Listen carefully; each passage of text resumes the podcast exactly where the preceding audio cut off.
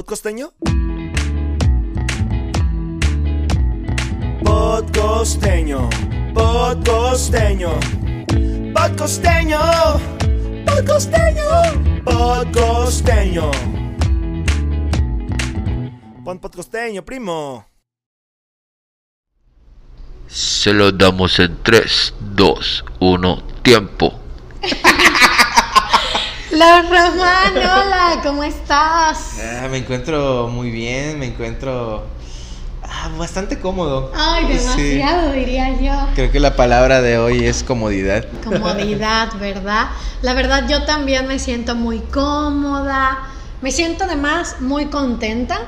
Venía este, platicando con Cristian en la mañana de, cómo estar en este lugar hoy me da mucha felicidad y también aprovecho para compartirles a las personas que nos ven que justo estamos pues trabajando para lograr que, que estos capítulos, que las anécdotas, que el podcast en general sea más atractivo para ustedes, que les guste lo que estamos haciendo. Entonces hemos andado como con varias cositas por ahí y una de ellas es precisamente el que estemos aquí hoy Queremos compartirles que estamos en el Centro Cultural Acapulco. Tenemos la fortuna de estar en las instalaciones. Muchísimas gracias al director Víctor Hugo Jasso porque realmente pues nos ha facilitado este camino en el que estamos construyendo algo para ustedes, ¿no? Entonces, eh, gracias. Estamos aquí, estamos en el Centro Cultural Acapulco, así que seguramente van a ver por ahí una nueva locación, este ya más adaptada a las características de podcasteño. Sí, pues muchas gracias también a, pues, al doctor Víctor Gojazo, a Magdalena Laredo, a Dulce León, que pues bueno, algo que platicábamos, llegamos, tocamos las puertas y les comentamos acerca del proyecto que tenemos y pues nos dieron la bienvenida, ¿no? Y muchas gracias por, por el espacio. Pero bueno, Neira, hoy tenemos un episodio, capítulo, anecdotario, no sé cómo llamarlo, bastante, bastante peculiar y especial, ya que eh, si ustedes nos han visto en capítulos anteriores, eh, en la charla que tuvimos con nuestro amigo Daniel Robles de Acapulco en Imágenes, salió una anécdota de él donde nos platicaba donde en la zona de la jardín, de donde él es, eh, nos platicaba que, pues bueno, en esa colonia se han visto avistamientos de ovnis, ¿no? De objetos voladores no identificados. Este, YouTube no censures esto. este, y pues bueno, nos surgió ahí de necesitamos una anécdota, anécdotas costeñas de, de este tipo de fenómenos eh, raros, o no sé cómo decirlo. Este, ya decir paranormales. Pero pues aquí estamos, hicimos una resurgió el equipo de investigación, el equipo de redes sociales. Entonces, pues eh, aquí vamos a contar un poquito de esto que encontramos. Sí, sí, sí. Y aprovechando también para decirles que, pues hoy vamos a estar contando algunas anécdotas de ustedes, de las personas que nos ven, que nos escuchan. Entonces, esta sección, eh, anécdotas costeñas, es justo eso, ¿no? Es un apartado, es una sección de podcosteño, no forman parte de los capítulos originales que tenemos este, en, nuestro canal, digamos, pero sí están por ahí una, dos, que tres eh, capítulos específicos de las anécdotas. Entonces lo que buscamos también en este capítulo es darle voz a los costeños, a las costeñas, a las personas que nos están escuchando. Entonces realmente es más un espacio un poquito más relax, un poquito más informal, que de algún modo pues busca también conocer, ¿no? Un poco como el día a día que, que, tenemos en Acapulco, que tenemos en la costa. Y a partir de esta historia o de esta anécdota de Dariel Robles, pues también nos fuimos dando cuenta que hay, ¿no? Como otros, otras anécdotas similares. Entonces queríamos compartir con ustedes qué es lo que hemos encontrado en Acapulco en, en, en este tema. Este, también ahorita que dijiste, Román, que, que iba a decir eventos paranormales o fenómenos.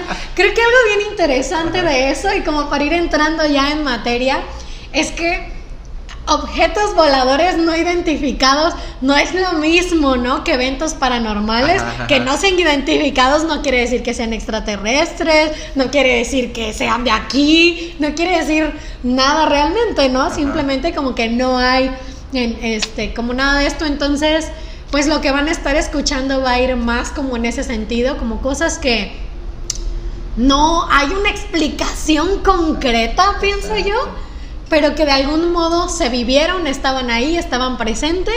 Entonces no sé si quieras. Sí, este, sí, sí. Y pues, como dice Neira, hubo.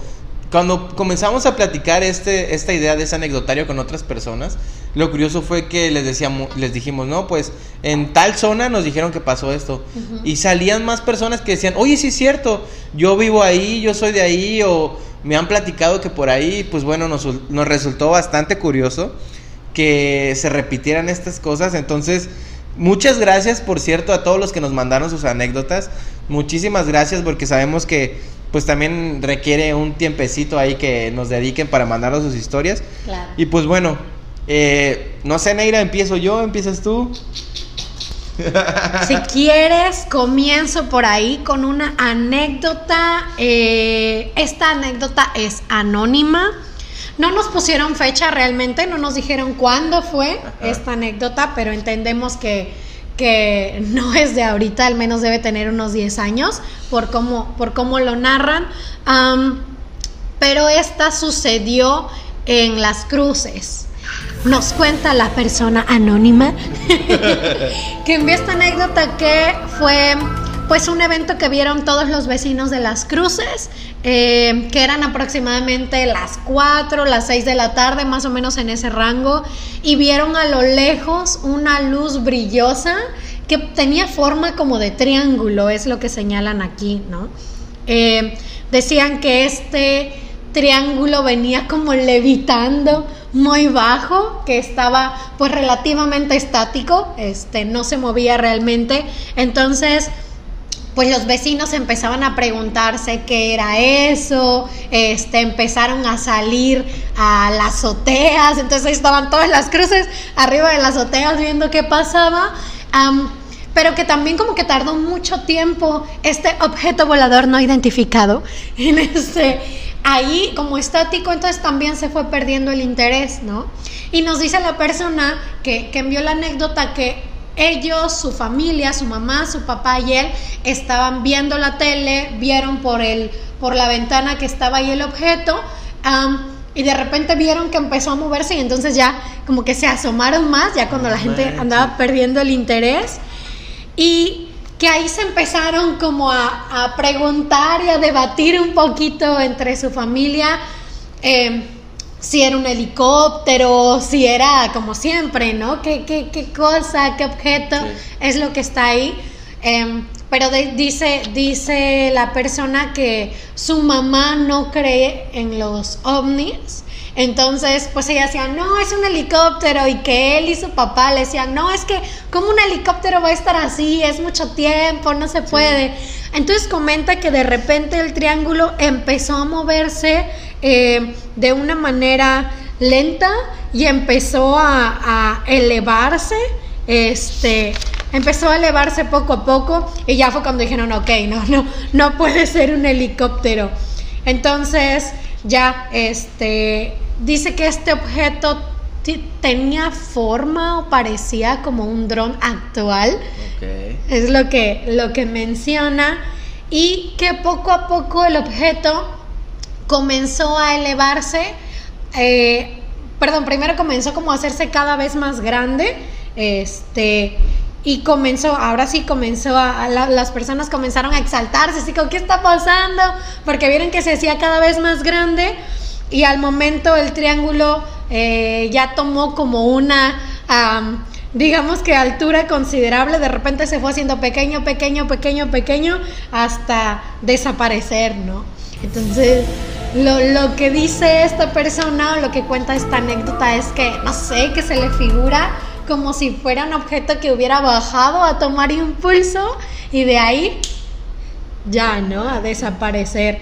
dice que no sabe si se, se, se teletransportó o algo parecido, pero está muy curiosa la anécdota, ¿no crees? Y la zona de las cruces. Sí, O sea, una de las partes altas de Acapulco. así es. O sea, hay que, hay que poner el- en contexto eso. Las zonas, siento que las zonas son importantes porque quizá haya algo por ahí, ¿no? ¿Está cerca las, las antenas de, de televisión y radio por ahí, por las cruces? Ujú. Sí, ¿no? Pues no sé. Nada más quiero poner como que en la mesa ah, esa idea. Y hablando de, de los drones, creo que soy voz autorizada. y pues eh, sí hay diferentes tipos de drones. O sea, hay drones también que tienen esa forma que comenta el compañero. Ajá. Y pero actualmente, como desde el 2010, 2012, son prototipos de drones que quieren como que mm, llevar internet a zonas que no tienen, Mm. que no tienen acceso. Entonces son como drones solares que andan por ahí rondando, pero lo que no cuadra con la descripción es el movimiento que hace y la velocidad, ¿no? Entonces, este eh, es como que lo curioso de esto. Recuerden que eh, en el planeta Tierra estamos sometidos a ciertas leyes de la física, en las cuales no podemos eh, explicar o describir ciertos movimientos, ¿no? Entonces, eh, justamente el director Jaso aquí Ujú. me dijo, eh, platicamos sobre otro tema X, eh, ah, de fenómenos paranormales, y él me decía y dijo algo muy interesante, dijo, yo como académico no lo puedo asegurar, pero sí lo puedo cuestionar.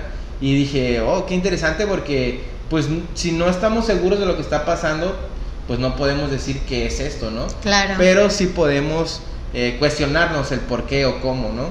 Pero, Pero antes de que pases a, a- a la siguiente anécdota, la verdad es que me gusta mucho el comentario que hiciste ahorita, porque creo que también parte, digo, no, no, no, no somos expertos en, en este tema, por supuesto, tú sí en drones, pero eso está súper padre porque de alguna manera también podemos ayudar a informar en algunos puntos, ¿no? Decimos, es justo eso, un objeto volador no identificado, puede que sean parte de estos prototipos, puede que no, sean otras cosas, pero de alguna manera ayuda también como a explicar un poco, eh, pues, esta percepción del mundo ahora desde otros ojos, ¿no? Entonces está chido, Sí, eso sí, me sí. gusta. Pero bueno, Jaime Maussan, si estás viendo esto, mira, pues señor.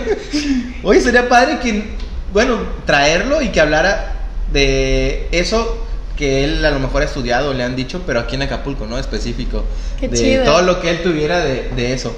Pero bueno, yo les voy a, a leer otra anécdota Ajá. que también es anónima. ¿Qué pasa? ¿Qué pasa con ustedes? Es anónima y pues bueno, dice, hace años un señor reportó al número de emergencias que observaba luces que se movían en el cielo en Puerto Marqués. Decía que se deslizaban desde el mar hacia el cielo y viceversa. No decía aún que su reporte se trataba específicamente de naves espaciales. Al señor le dieron la explicación de que en el mar había unas boyas con luces que servían para guiar a los aviones en las noches. Pero el señor después de esto empezó a comentar que no era eso, que las boyas no volaban y que no era la única vez que los había visto, que se trataban de naves espaciales. Ay. O sea, aquí pues eh, esta anécdota es anónima, es- ocurrió en Puerto Marqués y pues bueno, aquí el, el- el reportante pues asegura, ¿no? Que eran naves espaciales. ¿Quién sabe? ¿Tú, tú cómo ves, Naira? ¿Qué, qué, qué se te ocurre o qué ves en esta anécdota? Ay, pues yo siento que no podemos asegurar que son naves espaciales porque para empezar no tenemos certeza de primero si hay vida este eh, fuera de la Tierra, pero además este pues qué tipo de si, si hay qué tipo qué tipo de objetos, qué tipo de vehículos, de aparatos, de lo que sea tienen que ver con, con, con pues el exterior, ¿no? Entonces, pues está este interesante ver que se asegure, este, digamos que, que son naves espaciales, pero pues también como mencionabas hace un momento, pues hay algunas cosas que no necesariamente este pues tienen explicación, pero también creo que como personas este no conocemos tampoco lo, todo lo que hay a nuestro alrededor y cómo funciona como para saber qué es o no. Como decía ahí, lo de las boyas, por ejemplo, pues yo no tenía conocimiento de eso hasta este momento. Entonces, a lo mejor sí voy es voladora. Sí, yo he visto en, si, si van a este lugar que se llama Ciro's Sky Bar, eh, desde allá arriba sí puedes ver las boyas que tienen luces, eh, que Mm. están ahí por el club de yates y todo eso. Sí se llegan a ver y en la noche se ven muy padres, ¿no? Aquí, bueno, a comparación de la anécdota anterior, Ney, en, en la anécdota anterior eh, hay varios testigos, ¿no? Sí. Hay varias personas que pueden asegurar que vieron eso. En este caso, pues bueno, solamente es un señor y pues quién sabe, a lo mejor andaba muy este prendido allá en Puerto Marqués. Muy chilito.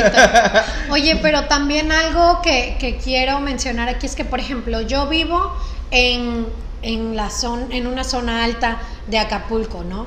Y, o sea, estoy poniendo en, en perspectiva la cuestión del mar y de las boyas, porque vivo en una zona alta de Acapulco, yo no sé desde dónde vio el señor, si lo vio de arriba, si lo vio de... O sea, no sé dónde estaba su ubicación, sé que en Puerto Márquez, pero no sé cuál era el, el- el- el punto en el que estaba ubicado. Y algo bien curioso que pasa desde mi casa es que está, se ve aquí la parte de, ¿cómo se llama? De, del- de Manzanillo, este, el Paseo del Pescador y eso. Entonces aquí está esa parte, acá atrás se ve el cerro de Caleta y el mar de atrás, que está ya fuera de, de la bahía, se ve arriba de, del cerro. Entonces en la noche es bien curioso que cuando pasan los barcos, los cruceros, este, pasan y se ven como si estuvieran volando, porque solo se ven las luces y no se ve el mar. Entonces también creo que tiene mucho que ver, hasta en mi casa le decimos que son los barcos fantasma, ¿no? Pero creo que también tiene mucho que ver la perspectiva en la que estés en ese momento. No sé si eso puede ser parte de la explicación. Esto me recuerda a la teoría de la relatividad general, donde es, es, que- es que es en serio, es que es en serio, muchas veces habla de que depende del observador, dónde esté. Y de hecho en, en las teorías cuánticas, también para describir ciertos eh, fenómenos, siempre tiene que haber un observador. De hecho hay una teoría muy padre que esto no va a salir en el episodio de Podcosteño. Bueno, Que cuando no hay eh, eh, un observador, eh, ahora ellos están haciendo el estudio de que una partícula podría ser la que esté observando a otra partícula y ahí se cumpliría con lo de que haya un observador eh, para que se pueda describir un movimiento. Y ahorita... Ah, no, eso sí está muy... Sí, pues no sabemos, ¿no? No, Eh, son- eso siento que es más en el sentido de querer hacer Que este se teoría ajá, de cumplir la, la Sí, hipótesis. Pero pues que- es, es bastante interesante, por eso mismo es una teoría. Ajá. Pero sí, tiene que ver mucho desde dónde lo estés viendo, Ujú. desde qué parte. A lo mejor, pues las personas que están al nivel del mar ni se dan cuenta que está pasando el barco, ¿no? Claro. Pero pues desde donde los está viendo Neira, pues, pues sí, ¿no? Este. Y hablando de otra anécdota en zonas altas de Acapulco y curiosamente de la mira, y no es en mi casa, no, no soy yo la No persona, yo. Pero vive al lado. Entonces, esta anécdota también, este, les digo, sucedió en una zona alta, sucedió en la mira, lo reporta Sol Sayago, en este caso. Ándale. Aquí sí dieron nombres ya, por fin. Y aquí menciona que fue una experiencia familiar. O sea, aquí ya hay más testigos. Señalan que había alrededor de seis personas más o menos y que sucedió aproximadamente hace unos 20 años. Ya, Sole, te estás este, ventaneando aquí. es cierto. Entonces, am, Sol nos cuenta que en ese entonces estaba mucho más despejado el cielo, no había tantas casas, eh, no había tanta contaminación, entonces esto permitía tener más visibilidad de la mira hacia pues la bahía de Santa Lucía. Y una de las de los puntos en los que mejor se observan de, de la casa de sol que señala es eh, que tiene una vista hacia el faro de la roqueta. Entonces se ve así como muy el faro. Eh, de hecho, creo que ya lo había comentado en un capítulo anterior, sí, sí, sí. Con que, que, ajá, que en la casa, en, en mi casa, su casa, este, se ve en las noches cuando, cuando está el faro, de repente así como en el cuarto, no te deja dormir la luz. Entonces, bueno, Sol, esto es un poquito de lo que señala. y eh, que bueno, en ese momento estaban estas personas en la azotea, estaban, les digo, como seis personas, familia, mamá, papás, tíos, primos, etcétera. y a lo lejos estaban viendo como el faro pues prendía, ¿no? Y rotaba este, la luz tradicional que, que se puede ver. Pero lo curioso aquí es que empezaron a observar más luces alrededor del faro, ¿no? Seguida. O sea, ya no era una única luz, sino varias luces. Y lo que se les ocurrió a la familia de Sol fue empezar pues a saludar. Me, me sentí como cuando era niña y les decía, eh, podía que pasaban los aviones y les decía, adiós, avión, adiós. Pues algo similar sucedió. Entonces empezaron a, a saludar y empezaron a hacerle señales así de ven, ven con la mano. ¿Y qué crees que pasó? ¿Fueron? Dice que empezaron a ver como en cuestión de segundos, así una cosa instantánea de ver las luces en el faro, las vieron aquí súper, súper cerquita a donde ellos estaban, ¿no? Entonces, este, menciona que estas luces pues empezaron a verse cada vez más intensas y que los objetos que se observaban eran como, como unos platillos transparentes manches. que se- son como de, de fierro, como de metal, es un poquito de lo que platica, pero lo impresionante aquí era eh, la cantidad de luces que tenían estos objetos y que menciona Sol incluso que eran eh, luces con colores que ella nunca había visto. No sé, Sol, ya nos contarás en los comentarios por aquí si, si esos colores que no habías visto tiene que ver con justo el tono de los colores, la intensidad de las luces, o no sé, pero era algo que ella nunca había observado. Entonces, este, pues básicamente eso fue como lo más impresionante de la anécdota. No manches. Y pues bueno, dice ella, yo no sé, no me lo puedo estar inventando, porque había más personas en ese sitio y que hasta la fecha conversan con su familia sobre ese momento. ¿Qué opinas, Román? Primero que nada, yo quisiera saber qué comieron ese día, Sol.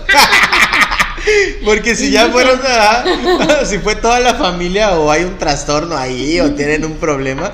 Pero sí está curioso, ¿no? O sea, lo, lo interesante, lo padre de estas, que cuando son colectivas, que no eres solamente una persona, Sí. que hay alguien que te respalde, eso se me hace pues mejor, porque por ejemplo, ¿El barrio te respalda? porque, por ejemplo, en el caso del señor que, pues, quién sabe si estaba solo, a lo mejor alguien le puede decir, no, brother, estás viendo mal, ahí no era eso, ¿no? Pero ahorita Sol nos cuenta que fue toda su familia y que estaban viendo y que saludaron. Yo no hubiera saludado, ¿por qué se les ocurrió saludar? No manches, yo sí. De hecho, lo hice. Sí, no entiendo por qué saludaron. Yo, la neta, hubiera salido corriendo. Pero pues muchas gracias, Sol, por mandarnos tu anécdota. Este, gracias por eh, dar tu nombre y cara. Las redes sociales de Sol son. por si alguien quiere contactarla. Pero no, está, está bastante interesante y pues eh, son cosas que nuevamente no podemos describir. Me da curiosidad lo de los colores. Ajá. ¿Cuáles son esos colores que nunca habías visto? O para tu edad a lo mejor eran diferentes, ¿no? Pero... Sí. Bueno, también ella dice que justo ha de haber tenido a lo mucho unos 7, 8 años, pero que es algo, es un recuerdo que tiene muy vívido. Entonces, pues, quién sabe. Muy Como dices bien. tú, no sé qué comiste sol, pero invita. comieron todos? Yo, pero invita. Y bueno, entonces eso fue en la mira. Llevamos Las Cruces, Ajá. Puerto Marqués, La Mira. Eh, creo que ahorita les voy a contar otra que igual es en Las Cruces, Ajá. nuevamente. Entonces, eh, otra vez es anónimo esta, esta anécdota. Y pues bueno, voy a, voy a leérselas un poquito porque sí está, está un poco larga. Ahí les va, ¿eh? Ah, mira, este es diferente. En la familia creemos en los ovnis, principalmente porque ha habido muchos avistamientos desde la casa a lo largo de todos estos años. En el 2009, cuando yo iba en el bachillerato, estaba yo solo con mi hermano en la casa. A lo lejos vimos un globo metálico que venía volando y le dije a mi hermano, hay que traer el celular para grabar y hacerle una broma a mi papá de que vimos un ovni. Ahí te pasas, amigo. Entonces, corrimos sacando el celular y empezamos a grabar. Enfrente de la casa donde vivimos, allá por las cruces, a unos 20 metros, hay un edificio grande abandonado. Así que el edificio hacía referencia al globo que venía acercándose y pues en lo que estábamos grabando, el globo venía acercándose hacia nosotros y se hacía más grande, más grande, más grande. Ay, mamachita. Y entonces la sorpresa fue para mi hermano y para mí porque dijimos, eso no es un globo. Así que en lo que en lo que se acercaba a esta esfera grande, yo creo que más o menos era como de un metro o metro y medio.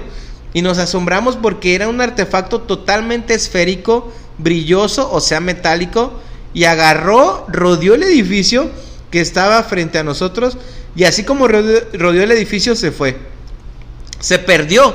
O sea, es algo que hasta la fecha no alcanzamos a comprender porque no era un globo realmente. Sí vimos una esfera metálica y nos quedamos viendo con mi hermano y le pregunté, ¿viste lo mismo que yo? Y contestó, sí, vimos la grabación, pero el celular grabó en negro. No manches. O sea, ni siquiera el celular, el, celular logró captar eso que vimos. No tenemos explicación, pero fue algo que nos impactó. Ni pruebas. Por lo tanto, no te creemos. Oye, no, ¿qué onda con estas familias? o sea, aquí fue con su hermano. ¿Cómo ves, Ney? Pero te das cuenta que hay este como un común denominador, además de que son zonas altas. Em, también en todos pasa algo similar, se acerca, se hace más grande y luego desaparece. Entonces, no sé. Híjole, está curioso, está curioso, está... Yo digo que es una modalidad de Google Earth en la que con drones también toman este, toda la, la, zona, además de los carritos que luego pasan con las cámaras y te encuentran todos así. pues sí, está, está interesante. No sé si pudiera ser un satélite o... Híjole, eh, creo que ni nosotros podemos darle una explicación. Lo curioso aquí es que eh, pues el celular no grabó. Y fíjate que estaba pensando en 2009. En 2009 eh, yo me estaba yendo a la Ciudad de México a estudiar.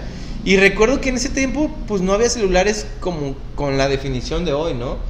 Y pues no sé si haya sido que pues tu celular no estaba muy chido que digamos. o pues no sé, interferencia o quién sabe. Entonces, es, se me hace curioso que no haya podido grabar el celular. Sí. Pero bueno, también como acabas de mencionar, la tecnología en ese momento no estaba tan desarrollada, al menos no la accesible al público. Este, entonces, pues también algo de eso, ¿no? Bueno, Román, y te voy a contar una última anécdota. Esta es mi última aportación. Esta fue lo que me compartió el equipo de investigación de Podcasteño. Entonces, esta anécdota eh, también fue en una parte alta, un denominador, en la cima, este, y fue de fotografía para tus ojos. Es la cuenta que nos hizo llegar esta información. Y comenta esta persona que este avistamiento le sucedió a su esposa y la historia pues le, sorprendió a él, ¿no? Porque ella vive por la llave de agua antes, antes de la cima, entonces comenta que después de estar lloviendo durante varios días, pues estaba todo el, cielo lleno de nubes, ¿no? Seguía todavía nubladito y ese día la esposa de fotografía para tus ojos subió a atender. Entonces mientras estaba atendiendo, este, pues se puso también como a descansar un ratito, esto fue en la tarde. Eh, y vio que hacia el cerrito que está por la Y, hacia arriba, este, se le hizo raro ver un objeto que estaba sobrevolando estaba sobrevolando, pero estaba así como lo mismo que, mencionaron una persona anterior, como estático, como inmóvil, a lo mejor solamente levitando, decía el anterior, este, la anterior anécdota, pero tenía grandes dimensiones. Este, entonces dice que cuando lo vio en cuestión de segundos empezó a desaparecer.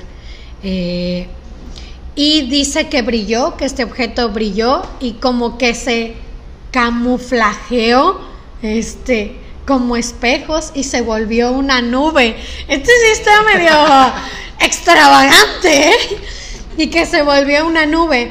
Entonces, este, comenta que la esposa de fotografía para tus ojos, eh, que, que, estaba, que esta nube se veía estática y el resto, o sea, no se movía y el resto de las nubes sí tenían pues ese movimiento normal, ¿no? Que poco a poco se van deslizando. Entonces, pues ya ella dejó de descansar y siguió tendiendo y cuando volteó a ver nuevamente ya no estaba la nube.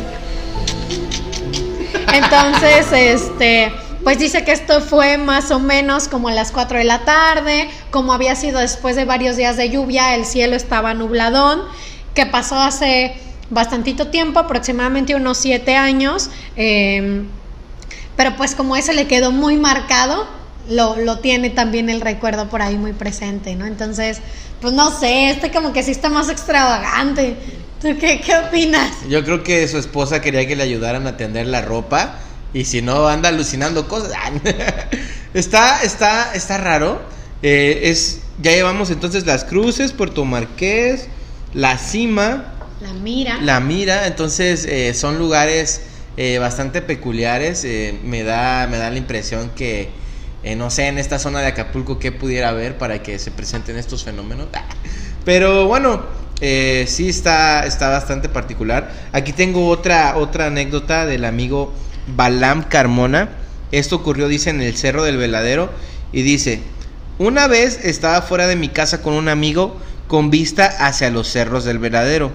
Eran como las 4 pm cuando de repente vimos una luz blanca que subía en zigzag de un cerro y cuando alcanzó cierta altura se movió muy rápido hasta desaparecer como si hubiera alcanzado la velocidad de la luz. Pues bueno, amigo Balam, eh, déjame decirte que si hubiera alcanzado la velocidad de la luz no lo hubieras podido ver. Pero sí, este es un poquito más corto y también comenta como él, hace fotografía. Eh, y me ha tocado también cuando quiero tomarle foto a las estrellas en algún lugar sin tanta iluminación de la ciudad, ver luces en el cielo que cambian su trayectoria muy diferente a lo que haría un satélite o cometa, ya sea girando muy bruscamente de la nada o aumentando su velocidad. Fíjate que aquí está, está padre que comente de un satélite o cometa, porque era algo que nos decía Daniel Robles, ¿no? Que él tiene una aplicación donde dice eh, eh, va a pasar por donde tú estás el satélite o va a ocurrir cierta, eh, cierto movimiento de, no sé si lluvia de estrellas o algo así, o cometas o, o todo eso. Entonces, pues aquí lo interesante es que Balam sí está consciente de que hay satélites que pudieron haber sido, o pueden ser cometas o lluvia de asteroides, entonces sí está curioso esto de, pues bueno, también lo de fotografía para tus ojos y, y Balam, que fueron en el día. O sea, porque si está teniendo la ropa, no sé si fue en la noche. Sí, dijo que como a las 4, Sol también mencionó que entre 4 y 6 de la tarde. Este, tú también dijiste que a las 4. Sí, sí, sí. De hecho, aquí eh, Balam dice que fue como a las 4 pm. Ajá. Y de las anónimas, eh, no recuerdo la hora, pero parece ser que también fueron en el día. Ah, no, perdón, la anónima fue de 4 a 6 pm, la que yo tengo. Y la de Sol no menciona horario. Ha de ser su cambio de turno. No, ha de ser la de Sol. La de Sol se ha, la de Sol se debe haber sido en, la noche porque dijo de la luz del faro. Ajá. Puede ser. Pues bueno, eh, agradecemos bastante a todos los, los, los que nos hicieron este, llegar su anécdota. Eh, siento, Neira, que este capítulo o este anecdotario puede dar para una segunda parte. Si alguien más tiene, mándenlas por favor en los comentarios. Este, eh, también escríbanla y pues vamos a revisar. Y pues bueno, llegamos a la, a la parte de podcosteño donde tenemos una sección que se llama la pregunta secreta. Entonces, aquí en la pregunta secreta siempre debe haber una víctima. Yo nunca voy a ser esa víctima por lo que, Neira, ¿me permites revisar debajo de tu taza? Te voy a decir algo antes de que avance este, este momento y es, este no es capítulo de podcosteño, este es un anecdotario y no tiene sección de preguntas secretas, así que se aborta la misión. Bueno, es... ¡Maldición! Sabía que no debía ir al baño. No, de hecho, esa pregunta ya lleva un buen rato. Desde la grabación de Antier. Me encanta a mí la pregunta secreta. Tengo que, que- que decirles, creo que ayer lo, lo mencionaste Ajá. en la otra grabación, que yo fui la primera víctima de las preguntas secretas y les tengo que decir que yo odio, odio que me hagan preguntas directas y secretas además. Bueno, esta va a ser la pregunta no identificada. Ay, ok. Dice, dice así. ¿Crees en el fenómeno ovni y la vida en otros planetas? Inserte aquí sonido extraño. Bueno, a ver. eh, Ay, me encanta producción.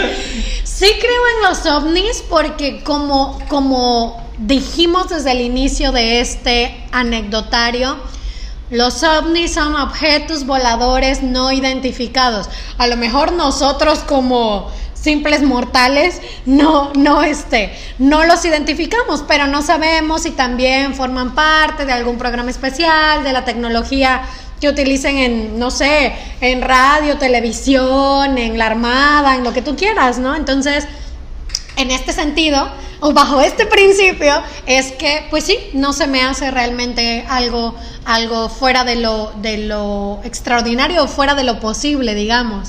Y en cuanto a la vida de otros planetas, que ya, y si ya te metiste a, a otro rollo, pues creo que, creo que aplicaría la, el comentario que hacías hace, hace unos momentos, de que como investigadora, como investigadora no puedo afirmarlo al 100%, pero tampoco puedo refutarlo, ¿no? Sí puedo cuestionarlo, este, sí puedo cuestionarlo y entendiendo o partiendo de que la vida puede darse de muchas formas, desde cuestiones microscópicas hasta lo podemos ver con plantas, lo podemos ver, ¿saben? Entonces, partiendo de esto, pues no veo imposible que, que pueda, a lo mejor no como, como lo tenemos en la Tierra probablemente, pero no se me hace tampoco algo descabellado pensando en que la vida puede observarse y puede presentarse de muchas maneras, ¿no? Entonces- Muy bien. Me siento muy feliz, estoy muy cómodo, estoy todo bien. Y pues eh, algo que tratamos de, que nos comentaron antes de hacer este episodio, eh, que no perdiéramos el enfoque, ¿no? De Acapulco, de Podcosteño. Y pues bueno, hay que, hay que eh, resaltar y remarcar que pues bueno, son las zonas de Acapulco, ¿no? Las Cruces, La Cima, Puerto Marqués. Y es gente acapulqueña que nos está mandando sus anécdotas, ¿no? Este... Queremos agradecer nuevamente al Centro Cultural Acapulco por prestarnos el espacio. Por favor, chequen su Facebook. Ahí están publicando actividades que tienen entre semana, los fines de semana. Hay actividades gratuitas. Entonces, este, chequenlo por favor. Este, si tienen más anécdotas, mándenoslas. eh, cuéntenos qué les pareció este anecdotario eh, de anécdotas costeñas. Y pues bueno, recuerden que a nosotros nos pueden encontrar en Spotify, YouTube, Facebook, Instagram, ¿cómo? Podcasteño.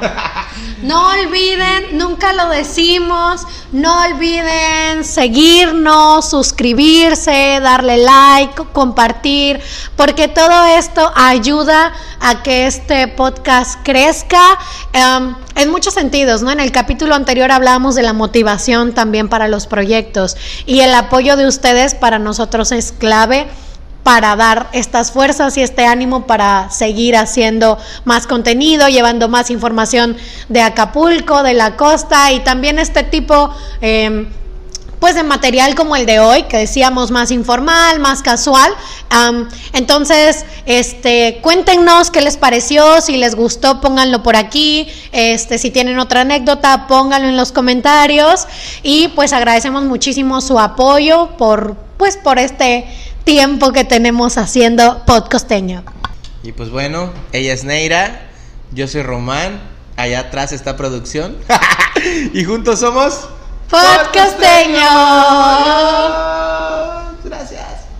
Gracias Centro Cultural Acapulco, te amo. Fue la onda de agarrar. ¿Qué hora es?